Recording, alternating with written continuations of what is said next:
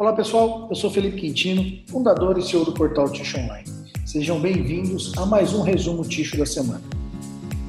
Eu quero começar o resumo Ticho dessa semana falando do Ticho Link Américas, a edição número 6 do Ticho Link Américas, que foi ao ar uh, essa semana. Então, se você voltar um podcast aí, você vai poder conferir uh, os destaques aí de agosto do, das Américas, né? Do que foi destaque na América do Norte, na América Latina e aqui no Brasil também. Né? Nós discutimos muito sobre o mercado de papel tixo nos próximos anos. Como é que estão as análises aí, as análises dos especialistas, como é que eles estão enxergando o mercado de tixo na América Latina, na América do Norte e até no Brasil. Tá? Eu quero trazer para vocês aqui alguns lançamentos de produtos que tiveram, que ocorreram aí na América Latina o Grupo Família lança toalhas de mão feitas com fibras recicláveis. Além de usar matéria-prima reciclável, os produtos possuem embalagens totalmente ecológicas. Com a novidade, o Grupo Família reafirma o seu compromisso com o meio ambiente, promovendo um consumo mais consciente e responsável, principalmente diante do agravamento das mudanças climáticas. A empresa está empenhada em inovar nos seus processos produtivos para desenvolvimento de produtos que contribuam com a sociedade mais circular e com menor impacto ambiental.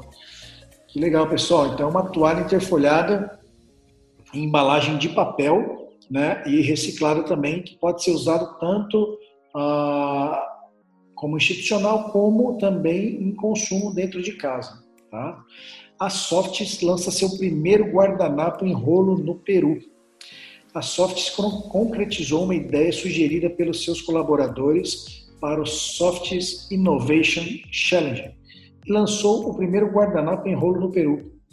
Ah, na Softs, a inovação é um eixo para os principais negócios, os trabalhadores desempenham um papel central na captura de ideias de produto ou melhoria de processos que geram valor para os consumidores. Comentou a empresa, muito legal esse produto, esse guardanapo em rolo. Se você tiver oportunidade, entra no Ticho Online e busca ali em Ticho na América Latina, você vai poder visualizar esse produto. Então tem dois novos lançamentos interessantes aí na América Latina.